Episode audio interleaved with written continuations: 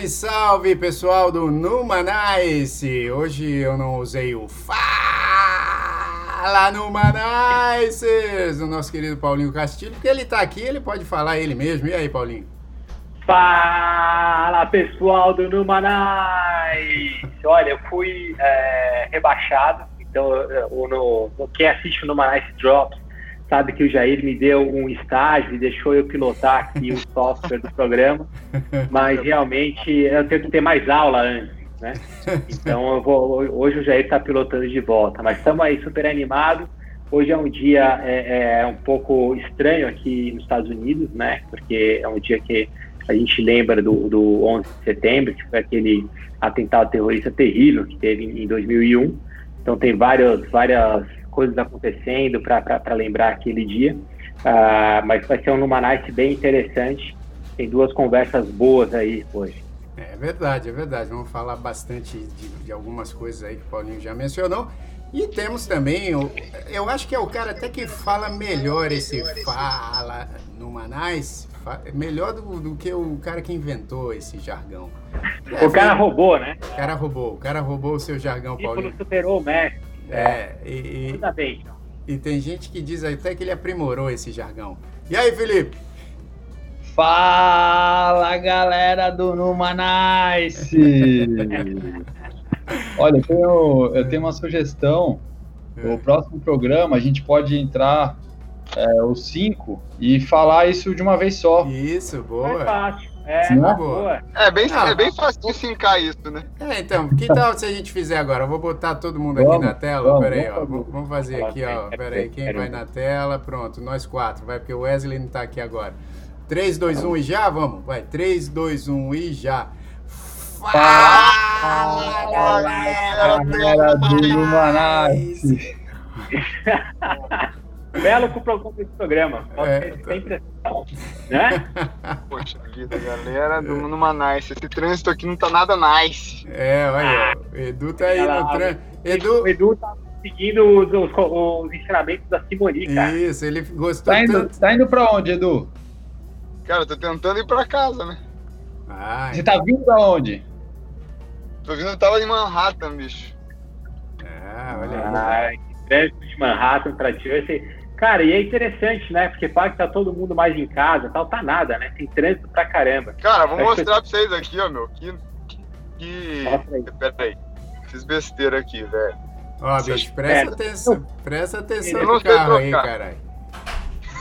Não, presta atenção, dirige aí, pô. Que pô, com o Android é fácil de virar a câmera aí, pô. Já deveria ter encontrado o botão. Cara, é. Não, Du, dirige aí, malandro. Depois você vê esse negócio. Vai, para, para, para com isso, velho. Que isso. Ó, estamos é, aqui com o Edu Mercury. E aí, Edu, beleza? E aí, galera do Manais? Ah, maravilha aí, ó. Pô, pelo jeito minha imagem tá melhor hoje. Tá. Será que é porque eu tô usando meu Android? Ah, garoto. O som, o som também tá melhor. Eu acho que o esquema é você começar a gravar sempre do carro, cara. sempre do carro. Mas, mas olha só, rapaziada, hoje a gente tem dois convidados e, e a nossa primeira convidada já está aqui na sala. É, e é o seguinte, a gente vai falar bastante, né? É, com, com o nosso segundo convidado, a gente vai falar sobre esse dia de hoje, né? E essas lembranças do dia 11 de setembro de 2001, porque a gente vai falar com o Sérgio Cunha, que estava aqui né, trabalhava inclusive na área quando aconteceram os atentados. Então, daqui a pouco o Sérgio entra aqui com a gente para a gente ouvir também alguns relatos. Mas o nosso primeiro assunto vai ser com uma convidada, uma convidada muito especial, com a Patrícia Alves, que tem muito para falar com a gente sobre empreendedorismo, porque ela é mentora, ela chegou aqui nos Estados Unidos. Vai contar a história dela, eu não vou contar a história dela, ela, ninguém melhor que ela para contar a própria história. Então, como é que tá, Patrícia? Tudo bem aí? Tudo ótimo, tudo bem. Gratidão, Jair, por essa entrevista, essa oportunidade, né, de bater aí esse papo aqui com a galera e poder aí inspirar, né, mais pessoas aí com a minha história. Pô, que bom, Patrícia. Posso só pedir para a gente tentar um negócio, porque eu acho que como você está com uma janela é, bem clara atrás de você, eu acho que era legal você virar um pouco a sua câmera. Isso, aí, aí, agora a gente. Agora, agora a gente consegue, assim, consegue te ver melhor quem estiver assistindo, né? Quem estiver só ouvindo. Aí, agora, agora a gente. Agora a gente vê melhor. É, que agora não tem o, o contraluz e Paulinho Castilho sabe muito bem disso, né? Que é o fotógrafo aqui do Numanás. exato, exato. Tem que ficar é a favor da né? luz, né, Paulinho? Tem que ficar a favor da luz. exato. E, então, Patrícia, então assim, primeiro seja bem-vinda aqui ao Numanais, muito obrigado pela sua participação. E, e conta para o pessoal um pouco a sua história né? Porque você estava contando um pouquinho para a gente aqui num momento muito rápido que a gente teve aqui antes de começar, que você chegou nos Estados Unidos há, há, há uns cinco anos, é isso? Isso, isso mesmo. Então, eu sou de Minas Gerais e vim para os Estados Unidos há mais ou menos cinco anos e vim com o objetivo de aprender o inglês, desenvolver né, que o inglês, ter uma experiência é, cultural e voltar para o Brasil. Na época eu trabalhava lá como gerente de recursos humanos e vi ali a necessidade de aprimorar o meu inglês. Então, falei, olha, é uma oportunidade, né? Vou para os Estados Unidos, vou estudar e daqui a pouco eu volto, entro numa multinacional e tá tudo certo. E naquele momento esse era o objetivo. Vim para os Estados Unidos, cheguei aqui, comecei a trabalhar como manicure. Você veio para onde primeiro? Eu cheguei em New Jersey. Uhum. Na verdade, é onde eu sempre morei ali, em New Jersey. Moro em Newark, em New Jersey. Então cheguei, Opa. comecei a a, a estudar né, o inglês e precisava né, ali de trabalhar, de, né, de fazer ali uma graninha. E aí comecei a trabalhar no salão de beleza. Eu, na época da faculdade, já sabia fazer alguma coisa, minha irmã tinha salão no Brasil, então já tinha uma certa experiência. Então comecei a trabalhar no, no salão, fiquei mais ou menos três anos. Porém, era aquela, aquele e sentimento. Era, era um salão, era um salão brasileiro? Não, era um salão português. Português, tá. Isso, é. é ah, em Newark tem muito português, né? É, é exatamente. É, aqui, às vezes, quem está nos assistindo, às vezes, do Brasil, às vezes não tem noção da quantidade de diversidade cultural que a gente tem aqui nos Estados Unidos. É né? verdade. Que vai encontrar só americano por aqui, e na verdade tem uma diversidade muito grande. É, em Newark. mais em Nova York. Né? Exato, exatamente. exatamente. Nova é. York e New Jersey. E Newark, especificamente essa região que ela mencionou, que ela chegou, né, aqui, é, é uma região que tem muito português e muito brasileiro. Então, você vê muitos negócios, inclusive que as placas na, nas, frente, na, na, nas fachadas são todas em português, né, e tal. E, e, e tem essa comunidade grande de língua portuguesa ali, né? Exatamente, exatamente. Inclusive, passo até um convite para a galera de Newark, que tá rolando um samba todo sábado e domingo lá, hein? Ó. Só chegar, é Delícia de Minas. Olha, no Delícia de Minas, é isso aí. Que hora que é, Edu? É às seis da tarde, todo sábado e domingo, é no lado de fora, é num lugar bem legal, assim. Pô, maravilha. Qualidade de som boa e bacana. Ficou, ficou a dica. Bom, aí, e aí, Patrícia, você chegou e foi trabalhar nesse, nesse salão. Exatamente. Então, fui trabalhar nesse salão, só que aquele sentimento de frustração, de insatisfação, sabendo que eu tinha mais habilidade, as minhas habilidades eram cognitivas, ali eu não precisava ficar pensando muito, né? Só precisava das minha, da minha coordenação motora. Então, o sentimento de frustração foi crescendo e eu me questionando. O que eu estou fazendo aqui nos Estados Unidos? Deixei minha família no Brasil, vim sozinha. Não está fazendo sentido. E nessa busca eu acabei participando de alguns cursos, de alguns treinamentos e vi a oportunidade de desenvolver uma nova carreira. E ali começou. Então ali eu comecei a desenvolver uma nova carreira aqui nos Estados Unidos. Então comecei a estudar, eu estudei em Boston. Então, mais ou menos aí, durante uns dois anos, fiquei naquela trajetória, indo e vindo, uma, duas vezes por mês e né, me desenvolvi, desenvolvi uma nova carreira e hoje, já há mais de um ano, na verdade, que eu trabalho somente com, com business. Então, hoje ajudando aí outros empreendedores outras pessoas que já têm um negócio. É, ali na região de, de principalmente, mas hoje eu, eu tenho clientes, na verdade, hoje do mundo todo. Mas é, aqui a gente tem muitos brasileiros que empreendem. Empreendem pela necessidade.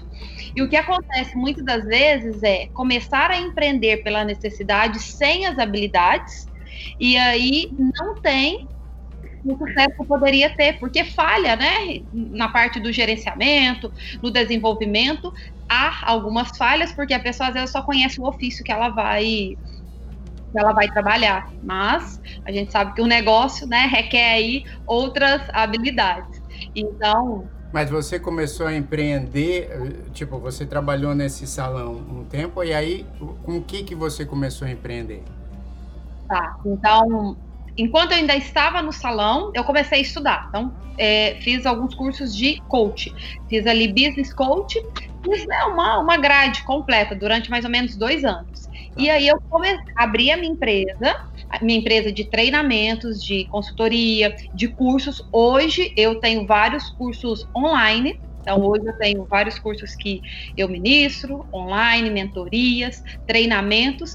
Antes da pandemia, ministrava vários treinamentos presenciais, hoje estamos né, 100% online. Então, eu comecei ali. E como no Brasil toda a minha experiência sempre foi dentro de empresas, eu sempre trabalhei dentro das empresas, desenvolvendo, contratando, desenvolvendo uh, funcionários, essa era a minha expertise. Então, a minha expertise era para o business. Então, foi aonde eu comecei aqui a, a empreender. Então, hoje, é, né, na minha empresa, eu já tenho ali vários produtos, né, que não é físico, né, é, é 100% digital. Uh, a gente faz, às vezes, alguns treinamentos presenciais, antes da pandemia, né, a gente fazia. Agora, por 100% no online. E trabalhando aí com, com empreendedores que têm um negócio físico e com quem também não tem um negócio físico. Qual, qual que é a maior dificuldade que você acha é, do, do brasileiro que chega aqui, por exemplo, no, como o seu caso, que chegou com essa intenção de estudar e tal, e aí começa a trabalhar. Qual que você acha que é a maior dificuldade? É a língua? É, é a cultura? É vencer certos obstáculos? O que, que você acha que... Olha, eu, eu vejo que um dos maiores desafios aqui é, muito além até da, da, do idioma, porque a gente acaba, às vezes, tendo oportunidade né, de fazer alguns cursos em, na no, no nosso próprio idioma, é vencer nós mesmos. Por quê? Quando é, a gente chega num outro país, são outras exigências. E aqui, mais do que no nosso país de origem, nós precisamos correr atrás daquilo que a gente quer. Eu preciso ter muita clareza e eu tenho que ter muita persistência. E se eu não fizer, não vai ter, vamos dizer assim, quem faça. Então, eu vejo que esse é um dos maiores desafios, que é começar algo, entre aspas, do zero, porque ninguém começa do zero, tem sempre ali um ponto de partida, né, para iniciar. Mas a consciência do que tem que ser feito, e aqui é, tem as barreiras de, vamos dizer assim, burocráticas, você precisa assim, é, ter um network, você precisa de, de ter pessoas que vão te ajudar a crescer aquele negócio. Então, fazer uma boa rede de contato. Isso, quando eu cheguei aqui, eu não conhecia ninguém. Conhecia ninguém. Tinha uma conhecida de uma mesma empresa que a gente trabalhou no Brasil. Não conhecia ninguém. Então, eu vejo que esse é um desafio das pessoas. É, e um outro grande desafio que eu vejo também é a, a pessoa ela começa a trabalhar em algo que ela não gosta, mas ela é bem remunerada. Isso faz com que ela permaneça ali mesmo não gostando. E isso a pessoa vai permanecendo de certa forma, numa zona de conforto. E ela sair disso é, é, é, é desafiador, porque ela já está acostumada, mesmo não gostando daquele tipo de trabalho, ela está habituada e ela está tendo, vamos dizer, uma boa remuneração para isso. E empreender, a gente sabe que tem altos e baixos, né? Quando você abre um negócio, principalmente quem abre um negócio físico, ele vai ter altos e baixos. Ele vai ter meses que às vezes você vai ter bo um bom faturamento e outros que não vão ter. E se a pessoa ela não tiver preparada financeiramente, não tiver né, um bom planejamento, no primeiro mês que dá aquela queda, ela não sabe como lidar com isso. E, e Patrícia, é, desculpa entrar aqui no meio, mas é, pô, muito legal a, a, tua história. Eu acho uma coisa assim, pô, super corajosa você de mudar sozinha para cá é, e dar esse passo para trás na carreira, né, de certa forma, você estudou e estava numa, numa, empresa, montando uma, uma carreira ali e achou uma maneira de ganhar dinheiro, né? Quer dizer, não é a carreira ficou um pouco de lado, mas você achou uma maneira de ganhar dinheiro e de ir atrás do, do teu sonho, Ah, agora, como é, como é que você se preparou para vir para cá, né? Quer dizer, você foi juntando dinheiro aí, ah, ah, como que foi essa vinda? Porque eu acho que tem tanta gente que, que tem esse sonho, né? De, é, aliás, vir pra cá. Isso, Pode aliás, falar. Aliás, a Dani, a, Yum, a Dani Yumi tá falando aqui, ó. Patrícia, qual dica você daria para quem pensa em ir para os Estados Unidos para trabalhar ou estudar? Tá. Olha só, eu me planejei mais ou menos um ano. Quando eu decidi que eu iria, vir para os Estados Unidos, eu me planejei mais ou menos um ano. Então, eu ainda estava empregado né, no, no, na, na última empresa que eu trabalhei. E aí eu comecei a arrumar toda a documentação, tudo que seria necessário, a começar a fazer os contatos aqui nos Estados Unidos. Documentação eu... você diz de, de visto de estudante? É, é, tirar passaporte, tirar visto de, de, estudante e deixando claro o seguinte: eu nem quero entrar nesse mérito aqui, porque aí vai, a gente vai ter pessoas que é até mais qualificada para ensinar sobre essas partes mais burocráticas, mas tá. deixando claro que quem tem o visto de estudante não pode trabalhar, exceto se, se não for na escola. Isso. Então a gente tem ali apenas 20 horas que você pode que você pode trabalhar. É, então, né, para vir para trabalho, aí é um outro tipo de visto que a pessoa precisa. Se ela tiver alguma especialização, alguma área específica, tem outras categorias que pode ser aplicado. Então, isso aí ela né, precisa pesquisar. Uma coisa que eu fiz muito antes de vir foi pesquisar muito sobre o país, sobre as regiões, sobre os estados, sobre o clima, é, é, trabalhos, saber sobre tudo é, aqui. Porque, às vezes, a realidade aqui é bem diferente é, do que a gente vê. Porque, às vezes, tem pessoas que a gente conhece que está aqui, a gente só vê a foto da Times Square. Mas a gente não sabe o que, que a pessoa faz né, durante o, é, é, a semana, só vê o, o, dia que ela está de folga e ela posta foto. Então, é, eu me planejei muito durante aí mais ou menos um ano e me planejei financeiramente, né? Eu vim é, é, é financeiramente falando, tinha ali uma reserva. Se eu não arrumasse trabalho, eu ficaria ali mais ou menos seis meses tranquila. E, então me e, preparei. E isso é importante, né? Porque ainda mais agora. Bom, agora é um momento diferente, né? Nem, nem tem os Estados Unidos e outros países, outros tantos países, não tem nem recebido é, muitos estrangeiros por conta da pandemia, mas estamos falando em situação normal, tá? Naquele normal de antigamente. Mas, assim, dentro dessa situação, eu acho importante o que você falou, né? Porque tem muita gente que, que se arrisca é, indo para um, outro pra, um outro país, para um outro lugar, sem ter essa reserva e às vezes não dá certo, né? Porque você Exatamente. chega, enfim. E, é. Exatamente. E, e, é o que a gente vê, na verdade, mais acontecendo. As pessoas, elas vêm despreparadas financeiramente. E eu diria que tem duas preparações que é, que é fundamental para quem decide né, viver no outro país, que é a preparação financeira e a preparação emocional. Porque aqui você vai estar, tá, se você não tiver vir com a sua família, né? Se você estiver sozinho, você vai estar tá longe da sua família, longe é, das pessoas que te dão um certo apoio, e aqui as pessoas cada um trabalha num horário diferente, são ritmos diferentes. Então você não tem aquela a, a rotina é muito diferente do Brasil.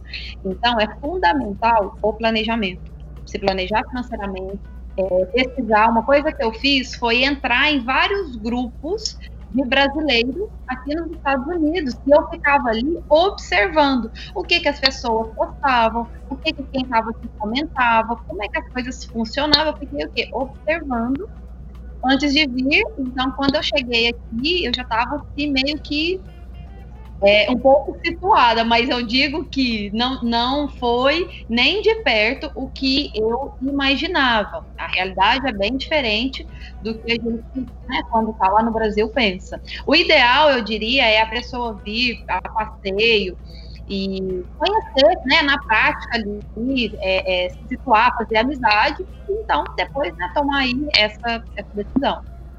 E Patrícia, você veio para aprender inglês e você está aqui há cinco anos, né? Yeah. É, o que, que aconteceu? Por é, que, que acabou ficando mais? Essa virada de chave. No, eu sempre fui, é, eu sempre trabalhei em empresa, então sempre tive carteira assinada. E a minha, a, o meu objetivo quando eu saí do Brasil era aperfeiçoar o inglês para entrar numa multinacional.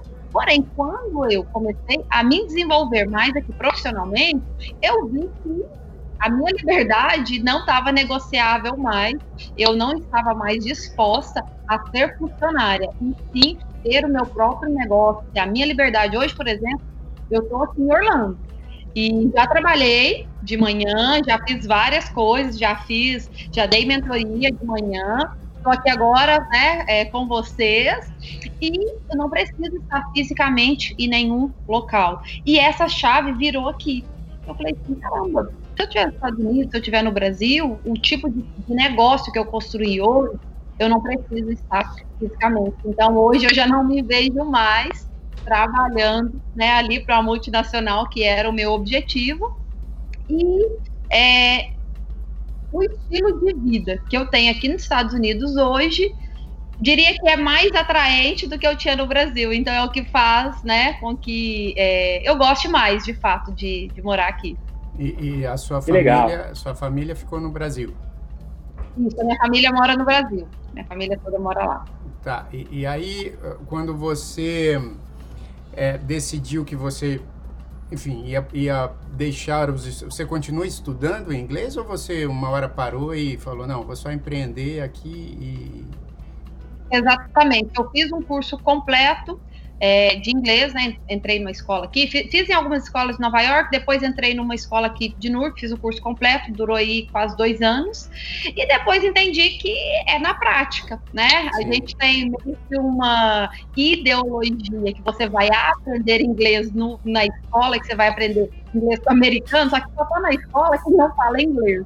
Então a gente aprende de fato é no dia a dia, convivendo né, com, com americanos. Logo quando eu cheguei, uns três meses que eu estava aqui nos Estados Unidos, eu trabalhei com uma família em Nova York. E, e eles eram americanos, então a, ali para mim foi um salto, porque eu, eu tive que aprender muita coisa na prática.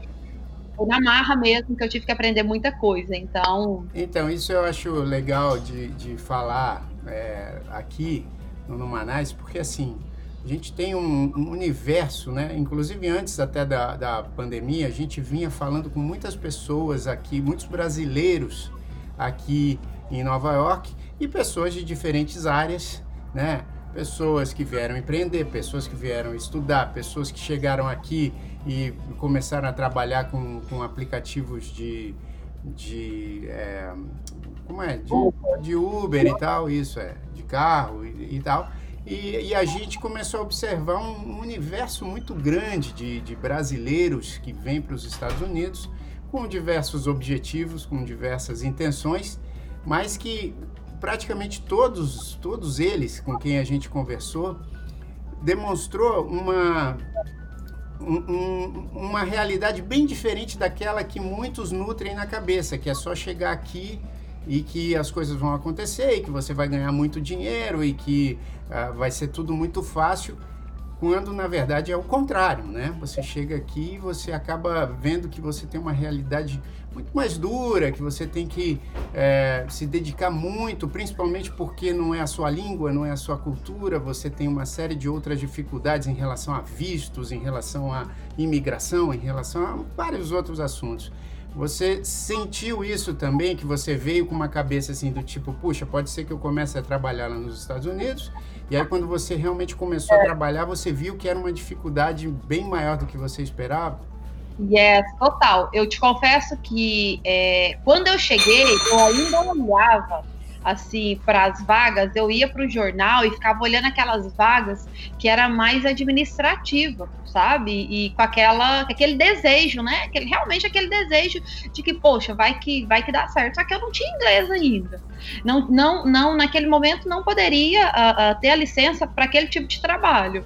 Falei, cara, tipo, a realidade é outra. Peraí, tem que sobreviver, preciso. Ver... O meu pensamento era: eu não quero gastar o meu dinheiro da reserva. Se eu tenho oportunidade de ter um trabalho, eu vou pegar esse trabalho porque vai estar tá entrando, né? É, a gente gastar em reais. O que eu trouxe em reais gastar em dólar vai um, dois, três. E aí comecei ali no salão, fiquei ali uns dois, três meses. Eu tive a oportunidade de trabalhar nessa casa em Nova York e foi um crescimento muito grande, mas que foi algo também assim. É, que as pessoas às vezes não têm noção do que, que a gente passa no sentido, às vezes, de humilhação mesmo, de você não entender o idioma, de você estar tá aqui por ser, é, é, né, por ser imigrante, só de você falar uma língua diferente e tá ali, vamos dizer que, entre aspas, num subemprego, é, são, são, muitas coisas que a gente passa. Se a Sim. pessoa ela não está preparada, é, é, onde eu digo emocionalmente, porque às vezes a pessoa ela não imagina que ela vai ter que passar por tudo isso, ela só pensa no iPhone, nas viagens e na vida glamurosa que algumas pessoas às vezes passam, né? Então, é, de fato, a gente precisa ter essa clareza e de passar mais de informação né, para as pessoas.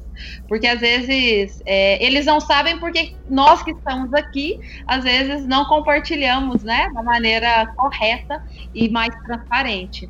É. Ah, muito legal. Cara, é, eu vou eu só aproveitar que entrou aqui mais um, um convidado especial do Numarache de sexta-feira.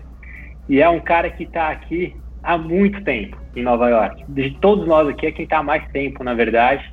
Estava aqui antes de acontecer o, o atentado de, de, de 11 de setembro. Né? Ele estava no dia do, do, do, do atentado, né? É, já morava em Nova York e, e vivenciou aquele, aquela, aquela situação é, muito de perto. Ele já conectou aqui, eu vou chamar ele para entrar na conversa aqui é com a gente. Aí.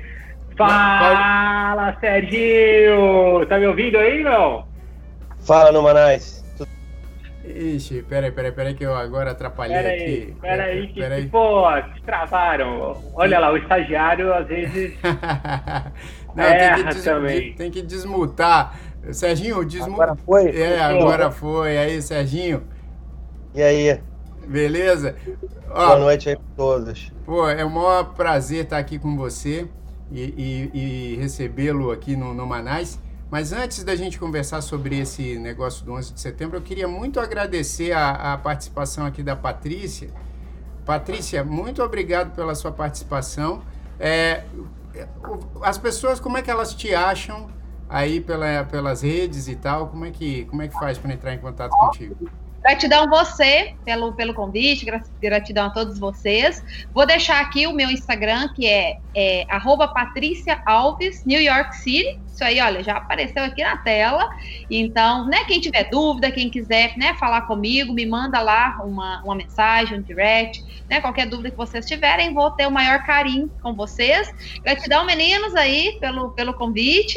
E Obrigado. estar aqui acompanhando vocês agora. Vou estar seguindo aqui acompanhando vocês. Um abraço. Ô, oh, querida, um abraço. muito obrigado e, e, muita sorte aí. Obrigado pelas dicas. Acho que são dicas importantes para quem.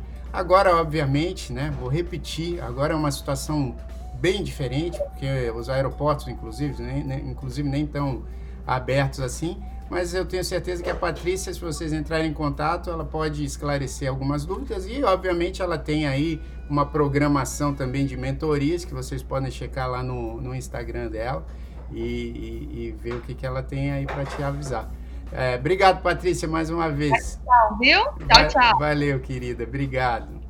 É, e agora a gente segue aqui no, no, nessa conversa que eu acho é, que acho não, né? Hoje, como o Paulinho bem disse aí no começo do, do Numanice, hoje é dia 11 de setembro, né? Uma data onde a gente lembra sempre com um pesar, mas também sempre com, com essa esperança de que isso não se repita ou, ou que a gente possa tirar lições dessa coisa toda, que foi o 11 de setembro de 2001, né? Eu tenho certeza que todos nós aqui lembramos o que a gente estava fazendo na, na hora. Eu lembro que eu estava na academia em São Paulo. Não sou o Felipe, mas eu, eu, eu também puxo uns ah, pezinhos. Vocês falam, vocês falam de mim, ó. Eu estava trabalhando essa hora aí. É, tá vendo? Eu estava na academia, é. tava malhando, pô. mas eu lembro que a situação foi assim, eu, eu tava todo mundo assistindo, né, as TVs na academia, e aí eu lembro que eu vi aquele, aquela cena já do, da, de uma das torres, né, pegando fogo, enfim, e a primeira situação que colocaram pra gente é que era um acidente, tinha sido um acidente. Aí depois, né, com, com o outro avião batendo na torre, a gente sacou que não era bem assim. Então eu, eu lembro que foi assim uma comoção e meus pais, meu, meu pai e minha mãe estavam em Los Angeles por conta do Grammy Latino. E aí, puxa vida, eu consegui falar com eles e foi até uma situação inusitada, porque era por conta do fuso horário, era muito cedo em Los Angeles. Quando eu liguei, minha mãe ainda estava dormindo, aí eu, eu perguntei se estava tudo bem, eu consegui falar com ela. Aí ela disse assim: Não, filho, tá tudo bem, foi só um terremotozinho. Porque tinha tido um terremoto no dia anterior em Los Angeles e meu pai, e ela falou assim: não, só o seu pai que ficou ali no meio do shopping, a gente estava num shopping, e aí o lustre balançando e ele ficou lá embaixo do lustre olhando, e eu falei: Jair, vem pra cá, não sei o quê. Eu falei, pô, mas eu nem tava falando disso. Ela falou, não, mas o que, que é que você tava falando? Eu falei, liga a TV aí pra você ver. Aí foi um Deus nos acuda, porque além da situação toda, foi difícil deles saírem, né? Voltarem para o Brasil, porque fechou tudo, enfim. E hoje temos aqui o Serginho. Serginho Cunha Badic, é. é para falar, porque o Sérgio, né, né, né, Paulinho? O Sérgio, como você me contou, ele estava lá na, na, na, confusão, né, né Sérgio? É. É, eu morava em, em, em, Jersey City na época e eu trabalhava no pregão, no New York Stock Exchange, eu era operador de pregão é, que fica em Wall Street.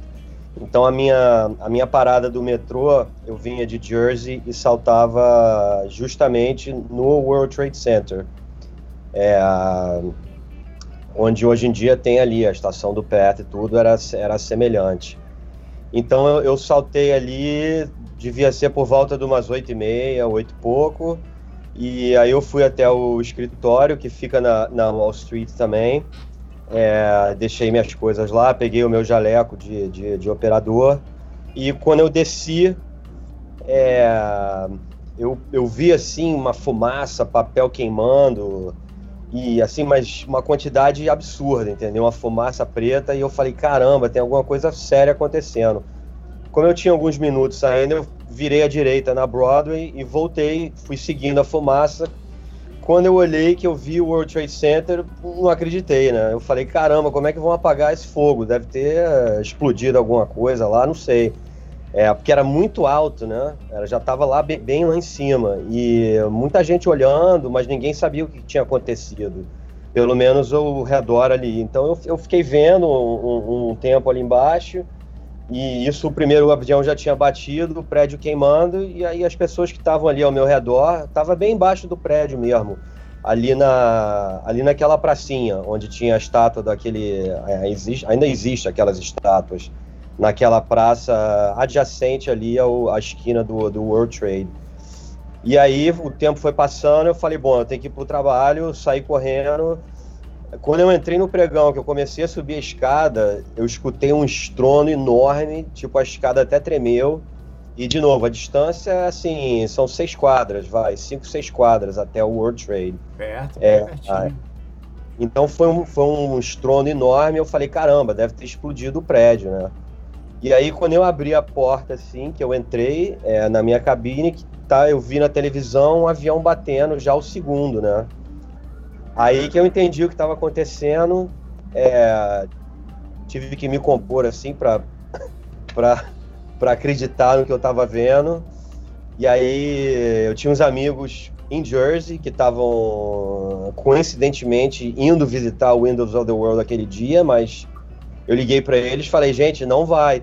Vocês estão vendo o que está acontecendo? E ele, então, ele, não, ele, Serginho, eles deixa, não acreditavam também. Oi, deixa eu fala. te perguntar um negócio, porque 2001 é que a gente acaba esquecendo, mas 2001 a gente ainda não tinha essa facilidade toda de, pô, é, sacar o telefone do bolso e ver o que está acontecendo, né? Não, do, verdade. 2001, verdade, é. assim, então quando que você se ligou, ou quando que as pessoas ao redor se ligaram que era um atentado e não um acidente? Quando que, quando é, que isso eu, eu, nesse momento que eu cheguei, que eu vi na televisão, aí, assim, a gente viu que um avião bateu e o pessoal começou a falar, acho que é terrorismo, acho que é terrorismo. E a, a minha primeira eu imediatamente liguei para meus amigos e liguei para minha esposa, porque ela trabalhava na Broadway, ali, na altura do Wall Street também, e ninguém sabia muito o que fazer, o que estava acontecendo. Aí eu, eu, eu, eu parei para parei para dar uma pensada e falei, bom, eu tô num, num prédio aqui que é um possível target. E aí eu falei, eu vou sair correndo daqui e aí eu tento Pô, falar. Tá na Bolsa de Nova York, meu. Naquela, naquele momento, era puta target, né, cara? Pois é. Vai, pois cair, é. Vai, vai explodir uma bomba aqui a qualquer segundo, né? É. E aí, na, na, saída, o guarda não queria deixar eu sair. Ele falou: não, não vai, que tá perigoso, a gente não sabe o que tá acontecendo. Ele deu as costas e eu saí batido, porque eu falei: não quero ficar preso aqui, entendeu? E aí, nesse momento que eu subi, eu subi e virei a, a esquina da Wall Street e, e subi até a Broadway para procurar a, a, minha esposa, é, aí já tinha um monte de gente passando, sangrando, com, com corte na cabeça. É, e já tava meio um clima de pânico, assim, né? Já sem carro, muita gente correndo no meio da rua. Muita fumaça? E, foi, é, a fumaça ainda Fuligem. não. Fuligem? Fuma, é, é já, já, já tinha os pozinhos mas aquele fumação foi quando o prédio caiu, mas a fumaça do fogo, sim, tipo, coisa picada caindo, muito papel picado, muito debris voando, assim. Sim, sim. E coincidentemente a minha esposa vinha descendo do, do prédio dela, eu encontrei ela, a gente meio desesperado, assim, porque para mim voltar para Jersey City eu teria que passar pelo World Trade Center. E a gente ficou com medo. E tinha uma amiga dela do trabalho que desceu com ela que falou: vamos pegar um ferry para o Jersey Shore. É, ela falou, eu já liguei pro meu pai, ele vai me buscar lá. E aí vocês ficam lá em casa até acabar tudo. Agora, até a gente pegar o barco demorou, porque os barcos estavam lotados, a gente ficou parado, esperando, vendo o prédio queimar. E aí, no momento que a gente entrou no barco, o primeiro prédio desabou, entendeu? Aquela fumaça inteira veio e assim, o ferry onde eu peguei era o ferry na Wall Street, lá pro lado do Brooklyn. E imediatamente a fumaça cobriu. As pessoas que não entraram no ferry, assim, eu do ferry vi todo mundo sendo coberto pela fumaça, entendeu? É, foi, foi, foi imenso, foi enorme. E aí a gente andou mais um pouco, o barco começou a andar mais um pouco, assim, um clima horrível, todo mundo desesperado, assim, uma tristeza enorme, né? Uma tragédia imensurável como todo mundo, como para o mundo inteiro. E assim, ao mesmo tempo a gente se dando graças a Deus de, de, de ter tido a sorte de ter escapado, porque não teve como saber o que estava acontecendo ali. A fumaça englobou tudo, a gente não sabia se tinha caído mais prédio, e em suma. E aí, já chegando em Jersey, passaram os dois primeiros caças, e, e no barco mesmo as pessoas começaram a falar que foi terrorismo e tudo. Então, assim, é, foi basicamente, on a nutshell, foi, o, foi a minha rotina nesse dia.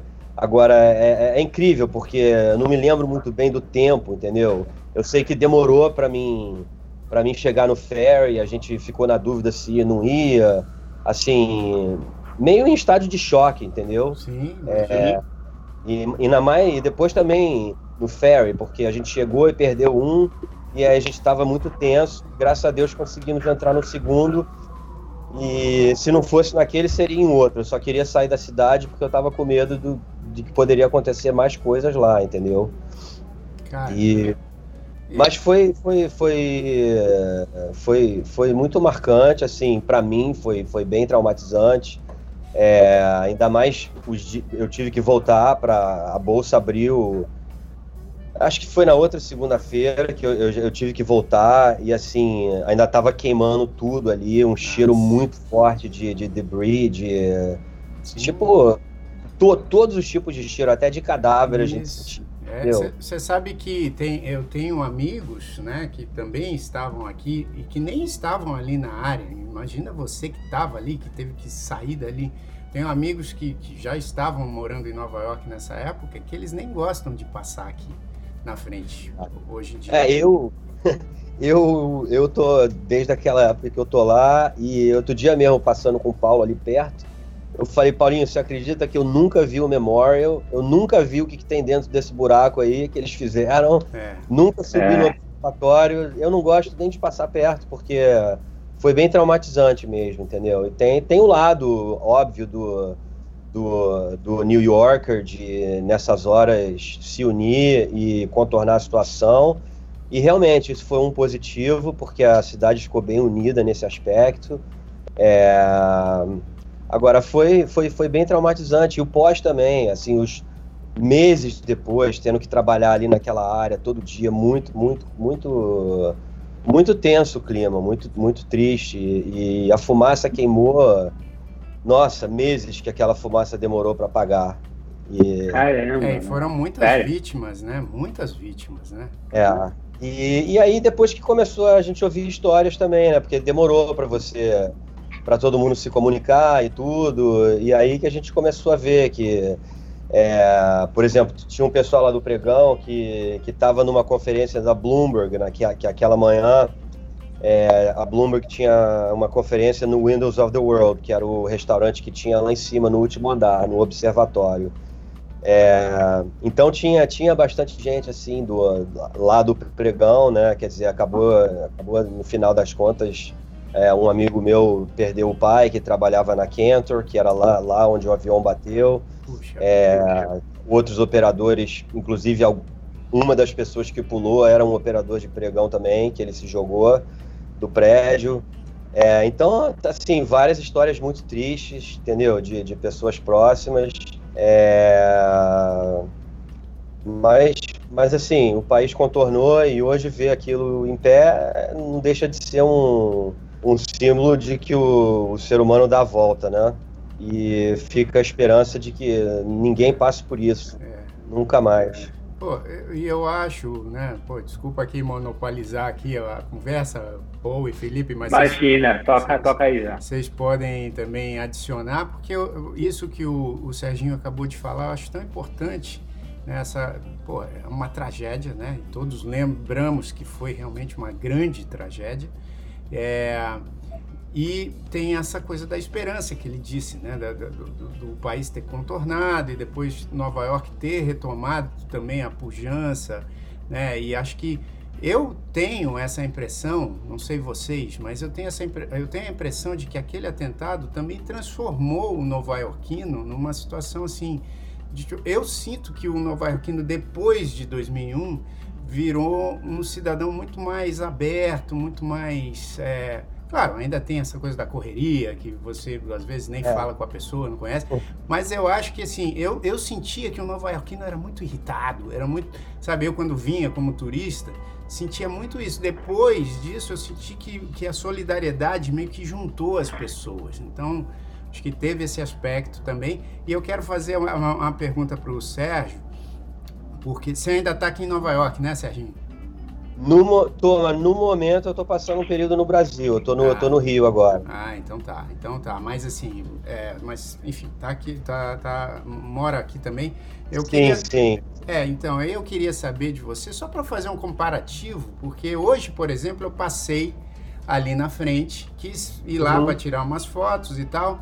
E estava tudo fechado, na verdade, é, várias barricadas ali, devia estar algum evento acontecendo, muitos policiais e tudo, então não consegui chegar lá perto. Mas assim, a gente vê hoje em dia também uma Nova York que está se reerguendo de novo, ou que está pelo menos lutando para se reerguer por conta de uma outra situação dura Sim. que tem a ver com a pandemia.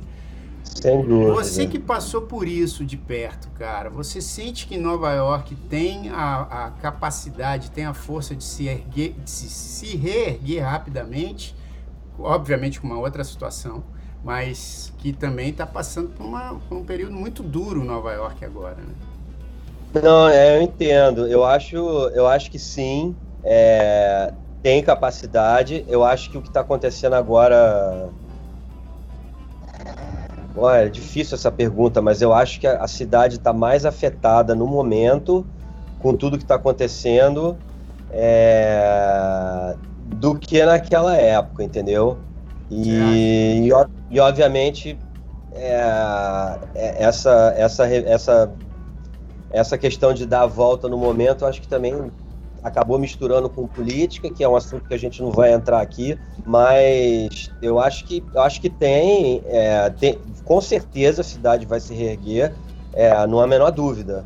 Mas, mas o Covid deixou uma, uma devastação grande, é, diria, mais damage do que, do que no 9-11, entendeu? Acho, até no, no astral das pessoas, assim. É, é, porque, na verdade, no 9-11 acabou sendo assim, o, o, o estrago físico e eles, eles bloquearam né, a Lower Manhattan. Então, assim, o resto da cidade seguiu. É, tava, seguiu, exatamente. Agora, por exemplo, todas as praças tinham memorial toda noite, Sim. as pessoas iam reunir para pray. E, em suma, assim, eu acho que eu acho que dessa vez a vida parou mais no geral. Então, acho que vai ser uma dificuldade maior, entendeu? Mas, assim, eu tenho, tenho, não, não tenho dúvidas que, que vai se reerguer, sem dúvida.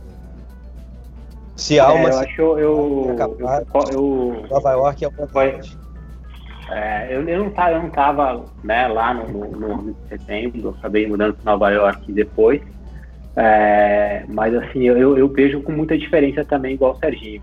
Eu acho que a questão do, do Covid, a maneira que está atacando a, a cidade, é uma, é uma história, assim, no, no 11 de setembro todo mundo se juntou contra um inimigo é, comum, né, que tinha um líder muito forte na cidade, que era o Giuliani, e a, o país inteiro ajudando Nova York, né, falando, a gente não vai aceitar mais isso e tal. E hoje, eu, pô, tem esse lado político que está tá, tá atrapalhando muito, né, politizou muito a, a questão do Covid, é, você tem uma, um, um abandono da, da, da, da cidade por, por, muita gente. Então, é, eu acho que tem muita reação que pode ser comparada, que é muito legal, essa força do, do ser humano e muito, muito forte no Novarquino também, de superar e passar por cima e não vamos nunca deixar nada derrubar a gente. Mas, pelo, pelos relatos que eu tenho, eu também acho que pô, o Covid está tá, tá judiando mais a cidade, por mais é. tempo e a volta tá diferente, né? É, mas, mas it's gonna take leadership, né? Vamos precisar de um, de um líder aí, como você mencionou, o Giuliani na época foi, foi essential para a recuperação da cidade. Então, é, o primeiro tem que, tem que resolver o Covid, né? É.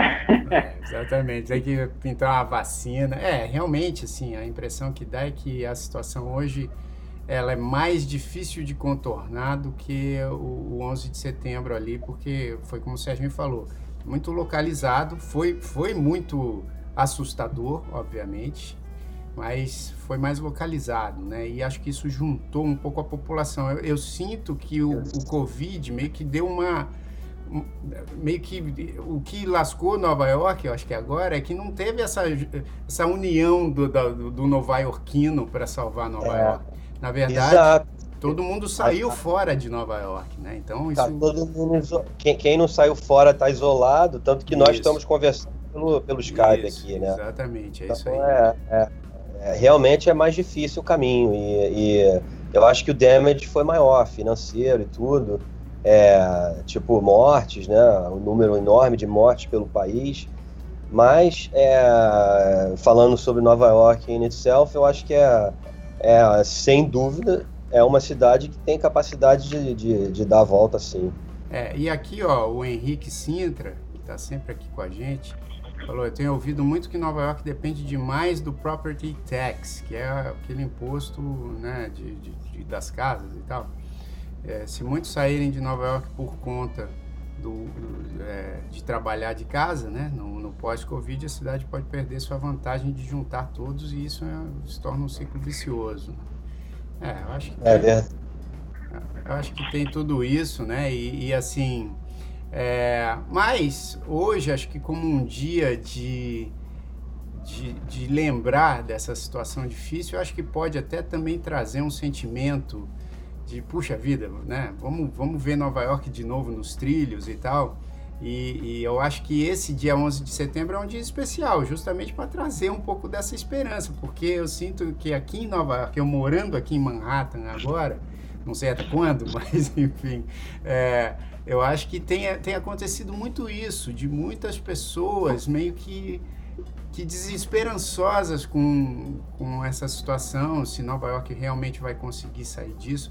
Eu concordo com o Serginho, acho que tem uma tem um, tem um grau aí da política que atrapalha bastante, porque acho que eu, eu tenho a sensação de que depois de novembro, né, depois das eleições, eu acho que é. a situação vai começar a, a, ficar diferente. Que aí as pessoas vão ter mesmo. Eu sinto que a política hoje em dia dá uma brecada nas coisas, saca? Mas então, é. assim, eu sinto que depois da, das eleições, acho que Nova York pode acelerar de novo. O que, que você acha, Filipão? Cara, é, eu tenho lido bastante sobre isso e a gente acabou falando também um pouco agora. O, eu acho que o buraco que aconteceu em Nova York é muito por conta de como a cidade foi configurada para se desenvolver, né? Que é com base é, no entretenimento, na, nos, nos, restaurantes e, e tanto que todo mundo que mora em Nova York acostumou a morar num espaço muito pequeno porque a pessoa vive o dia inteiro na rua, né? Ela vive o dia inteiro aproveitando os recursos que a cidade oferece. É, e a e pinhada, com... né, bicho? A pinhada e no metrô e pô, em todo isso, lugar aglomerado. Isso. E aí, como a cidade não oferece mais isso, é, tudo começa a implodir, né? Então, as pessoas saem da cidade, que significa a perda de arrecadação em Texas. Os negócios começaram a fechar de uma maneira é, estrondosa, né? É, o metrô, que é um sistema super caro para em termos de manutenção para Nova York e que é, parece que já não dá é, retorno para a cidade há muito tempo, agora está numa situação ainda mais complicada por causa do volume menor de, de turistas e de pessoas utilizando. Então, assim, não vai ser uma recuperação muito fácil, né? Não vai ser aquela história de pô, tem a vacina, e aí começa a vacinar todo mundo, e no mês que vem já começa, tudo já começa a voltar ao normal. Isso vai, acho que vai levar alguns anos ainda para para a situação retomar, e obviamente depende também da, do resultado de eleição, depende do que vai acontecer com, com o prefeito da cidade, com, com o governo, etc. Tem uma, tem uma série de questões e é muito difícil de prever qualquer coisa hoje em dia. Né? Acho que todo mundo aqui concorda que é bem complicado de, de fazer qualquer tipo de previsão, porque as coisas podem tanto melhorar com a chegada de uma, de uma cura aí rápido, como é, existe uma série de pessoas também falando da, de, uma, de, de outras ondas, do inverno chegando e etc. Então, é um momento muito complicado de fazer previsão, mas é provavelmente vai, a recuperação vai ser bem difícil. É. Exatamente, eu, eu concordo também. E Cara, a gente infelizmente tem, não, né, não tem muito tempo. E eu quero é, só também comentar que o Serginho, ele tem um perfil no Instagram é, muito interessante chamado Gang Football. E fala um pouco desse, uhum. desse, dessa tua empreitada também, Serginho. Aliás, só, só falar aqui rapidinho, que acho que a gente não acabou não comentando, mas o Serginho já participou com a gente é, só é... que, só que o, o preguiçoso não editou, né? O preguiçoso aqui não editou o programa ainda, é. porque tá, tá, tá, tudo fechado, então é isso aí. Mas fala aí, Filipão. Eu só, não, eu só, falei, eu só falei agora para o pessoal poder cobrar você, que já que você não, não, fez edição, eu vou fazer uma pressão aqui. Mas o Tardinho bateu um papo muito legal com a gente é, há um tempo atrás. E, e, vamos ver se a gente coloca no, no ar em breve. Ó, e eu só quero, só, ah, quero legal, só quero complementar, Serginho, antes de você responder, que assim, a Dani lembrou aqui legal, ó, ela falou assim, ó, o, o Felipe disse que não dá para prever nada, mas a Dani falou, o pai Paulinho pode prever sim, ele prevê o, o, o, o pai Paulinho, puxa vida, agora saiu tudo meio esquisito. O pai Paulinho, o pai Paulinho pode prever, hein, Paulinho? Cara, assim, eu, é, eu, eu acabo trazendo várias novidades aqui para o pessoal, mas eu, eu, não vou prever isso, mas o que eu vou prever é que tá, é, se, se tá muito próximo de acabar o travel ban. Então, fiquem logo, logo vai sair a notícia aí. É. Vai, vai dar para pesquisar no Google tal, e vai sair no, no, nos jornais que o, o tá, tá acontecendo é, uma, uma liberação aí desse travel ban. É, da, é, da proibição dos, dos voos, né? Exato, é. exato. Então pelo menos tá, tá, uma, tá uma, uma, uma, um call aí do, do pai Paulinho. Ah, então. Daqui a pouco vai poder viajar, viajar para qualquer lugar. Mas diga lá, Serginho, do seu, do seu é, perfil lá no Instagram. É, então, é, o, o, meu perfil é, é basicamente é, eu tento manter, manter vivo a, a, parte da cultura do futebol, né? É, tudo que envolve o, o, futebol, mas, mas não só a partida itself. É, os estádios, os costumes nos países. É, já viajei em vários países visitando estádios, vendo jogos. E é, eu, eu também tenho vários itens assim de, de, de, de colecionadores, programas de Copa antigas. Então, assim, eu, eu, eu montei um espaço onde eu posso, posso mostrar esses itens que eu adquiri ao longo da vida. E, e eu estou basicamente no, no meio de um projeto fotográfico onde eu estou fotografando vários estados de futebol, principalmente os antigos. É, tive, tive, tive em Londres, é, na UK, né? No último ano, duas vezes, é, visitando alguns estádios que estavam sendo demolidos. É, inclusive eu estou no Brasil agora também, já, já visitei vários estádios. É, tá tudo lá no Gang Football, é só conferir que eu tô, tô atualizando lá à medida do, do possível. Não está muito fácil de visitar aqui, porque é por causa do, da pandemia, tem muita coisa fechada, mas é o país do futebol também, a gente sempre encontra alguma coisa legal para escrever, para contar e para dividir.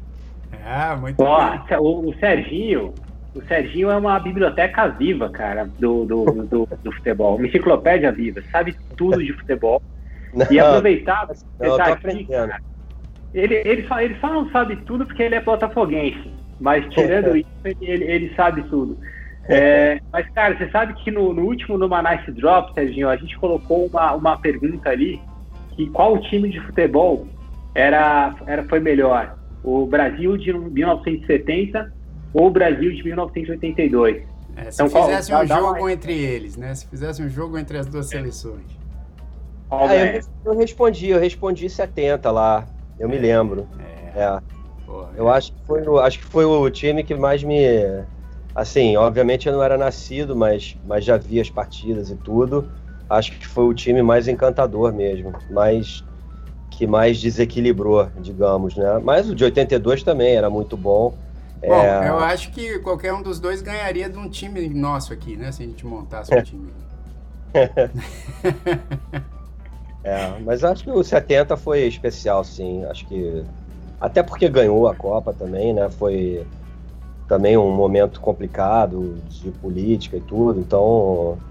É, grandes jogadores que entraram para a história, assim como o de 82 também mas é, é, o futebol tem isso, né? Não, não dá para prever. De repente o pai Paulinho aí consegue prever o, o ganhador da próxima Copa, mas eu não vou nem, nem me aventurar. essa, essa depois a gente pergunta pro pai Paulinho isso aí. Ó, a Lucila Sintra Castilho, Paulinho, a dona Lucila tá falando assim, ó. Depois... Olha, sobrenome conhecido esse, né? Conhecido, é. É, é. E ela falou: depois da vacina, tudo vai voltar aos poucos ao normal. É isso aí, tem que manter essa esperança mesmo. E eu acredito mesmo que depois da vacina, acho que as coisas mudam um pouco. Agora, eu quero muito agradecer. Antes de agradecer, eu vou botar aqui um momento. Vou pedir aqui uma licença ao Serginho. Vou botar um momento é, numa Nice Drops aqui, porque a gente já tinha visto um gêmeo, um sósia do, Paulo, do, do Felipe, que a Tânia mostrou para mim. Eu falei assim, ela falou, é um Felipe? Eu falei, não, mas é um sósia. Aí a gente mostrou aqui no Numa Nice Drop. Só que eu, vendo o, o, Instagram do pessoal incrível lá do Sol Notícia Boa, aliás, um abraço para eles, que a gente já entrevistou aqui também no, na entrevista no Manais, eu vendo lá o Instagram deles, eu descobri que eles pegaram aí também um vídeo do Felipe salvando um gambá. E não estou falando do corintiano, estou falando de um gambá mesmo, olha só. Aqui, ó, Felipe lá, peraí. Olha lá, tem um vídeo aí, quem estiver vendo só ouvindo pelo, pelo podcast, olha lá, o Felipe vai lá, tira a camiseta e amarra a camiseta ali no, no gambá e salva o gambá da chuva ali, tem uma poça d'água lá. Tá Acho que é um tatu, né? Ou é um gambá? Sei lá, alguém, pode sei lá, é um rato com gambá. Mas é o Felipe. Mas é, é o Felipe. é, a dúvida é só se é um gambá ou um tatu. Agora aqui Meu é o Felipe. tamanduá, parece um tamanduá. Parece um tamanduá, né? Vamos, vamos ver de novo agora com o Felipe aqui, ó. Vamos ver se. Olha lá, olha lá. Vamos ver de novo, vamos ver de novo. Olha lá. Ah, eu, queria, eu queria só pedir ajuda da audiência aí para tentar é, trazer o um foco para esse programa da sexta-feira, porque acho que hoje não é o tipo de. não é o fórum para a gente mostrar esse, esse, tipo de conteúdo. Eu queria deixar essa observação. Mas é... Você fica fazendo essas coisas por aí, tem que mostrar, né, cara? mas Felipe, tira, tira a nossa dúvida, vai. É um tatu ou é um, um, um gambá ou é um tamanduá? Então, como eu não sabia o que era, eu resolvi tirar a camiseta para enrolar no bicho e pegar ele. Eu não sabia que tipo de bicho que era, né? Então vocês podem ver que, que a, a, camiseta deu uma ajuda lá. O Elton tá falando que é um saruê. É um saruê. Bom, aqui a gente sempre, sempre se sacaneia assim. Mas é o seguinte, eu quero muito agradecer a participação da Patrícia Alves, que falou aqui sobre né, empreender nos Estados Unidos. Acho que se você perdeu essa parte do programa, depois você assiste no nosso youtube.com.br Numanice ou ouve no, nas plataformas de podcast. E agradecer também ao, ao, Serginho, que veio aqui falar né, dessas lembranças que eu acho, tenho certeza que são vívidas na sua cabeça, né, Serginho? Até hoje, do dia 11 de setembro de 2001. Sim, sem dúvida. Foi tipo uma, um evento bem, bem marcante na minha vida, assim, diria. É, impossível de esquecer tudo o que aconteceu. É, agora, ficou também aquela lição de, de, de, de achar o positivo, focar no positivo para dar volta e usar aquilo como uma, uma arma no futuro numa situação semelhante, entendeu? E fica aquela fica aquela aquele ditado, né? Sempre poderia estar pior, entendeu? Então, é, acho que nessas horas até você me fez um comentário aí antes que muito importante focar, tentar focar no positivo, tanto Sim. nessa recuperação do Covid quanto no 9/11, é, entendeu? Para botar o que aconteceu o mais rápido possível e se reerguer. Então, é, não deixa de ser um, um exercício mental, emocional muito forte e difícil, mas abre os olhos para muitas coisas, né? Uma lição de vida passar por, por esses momentos. Sensacional, é isso aí, irmão. Pô, e, e boa sorte aí no Rio. E... Legal. É. Obrigado por, por me convidar de novo. Qualquer dia eu tô por aí com vocês. Pô, que maravilha, valeu. E aí, Filipão, depois de salvar o tatu lá, tá tudo certo aí, né? Obrigado por compartilhar o vídeo, Jair. Eu sempre fico emocionado quando mas, você faz essa. Mas não fui eu, não, foi só notícia boa.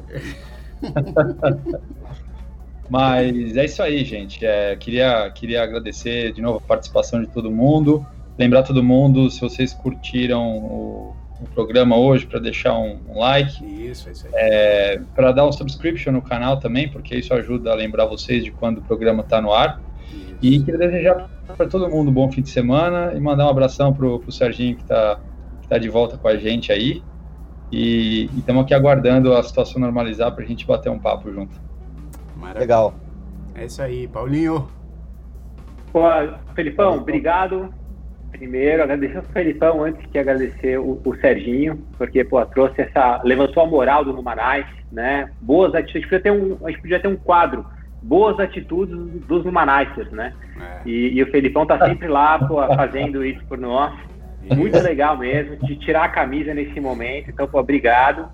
E, cara, eu queria agradecer muito o Serginho, porque, assim, eu sei que pô, eu pedi para ele falar hoje sobre, sobre isso, e eu sei que não é algo, assim, é, fácil de falar, de lembrar, deve ser pô, sempre é, é, duro lembrar daquele, daquele dia, mas eu, eu, acho que é muito importante lembrar, né, e contar para as pessoas o que aconteceu, para que isso não se repita, né, para que nada, para que a gente lute com tudo que a gente puder, para que o, o, ser humano não consiga, né, é, é, é ter uma maldade como, como teve naquela, naquela época e que a gente possa lutar contra isso.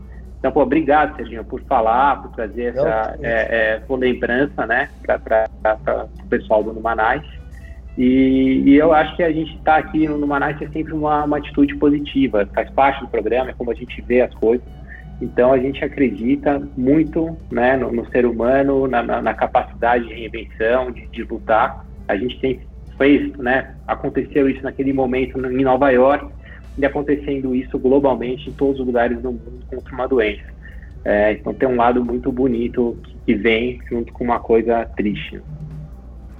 É, é isso aí. Beleza, Paulo, obrigado. É, é isso aí. Bri... Obrigado, Serginho. Um beijo aí na família toda.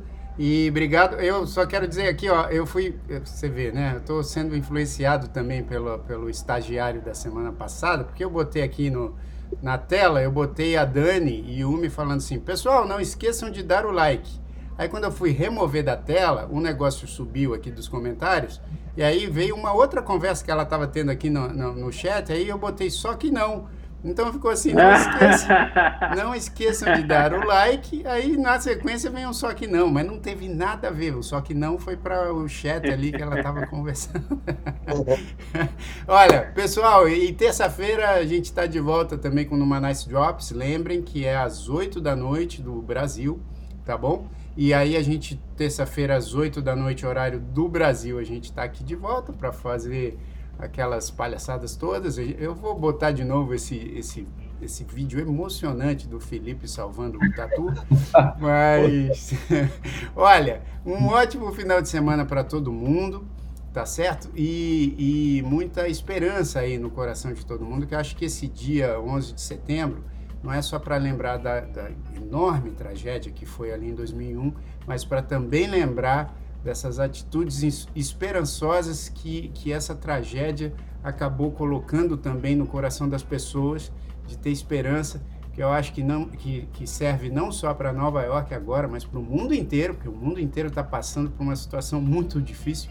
Então a gente tem que sempre manter a esperança e, e lembrar das coisas que nos trazem esperança também. Então um beijo para vocês todos e não se esqueçam de se inscrever no nosso canal youtube.com/numanais é, também acompanhar a gente no Instagram, arroba Numanais, e também acompanhar o, o site, que é www.numanais.com. Então, beleza? Até a semana que vem. E eu deixo vocês aqui, ó, com uma versão do Cão Tarolando, que eu estou fazendo aqui quase que diariamente, colocando no meu Instagram. Eu saio para passear com meu cachorrinho e canto uns clássicos da música brasileira. Ontem eu escolhi uma música linda do Lamartine Babo e do Francisco Matoso, que foi sucesso na voz do Carlos Galhardo. E uma canção linda que meu pai gravou também tão bem, tão lindamente, chamada Eu Sonhei que Tu Estavas Tão Linda. Então é isso aí, a gente volta na próxima terça-feira. Valeu!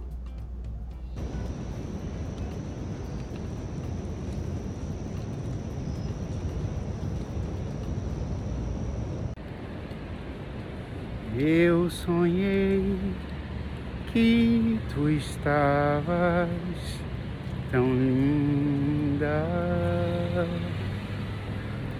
numa festa de raro esplendor. Teu vestido de baile lembro ainda era branco, todo branco, meu amor. A orquestra tocou uma valsa indolente. Tomei-te aos braços, fomos dançando ambos silentes e os pares que rodeavam entre nós. Diziam coisas, trocavam juras a meia voz. Violinos enchiam de emoções e de desejos, uma centena de corações para despertar teu ciúme. Tentei flertar alguém, mas tu não flertaste ninguém. Olhava só para mim vitórias de amor cantei, mas foi tudo um sonho. Acordei. man, man, man, man, man.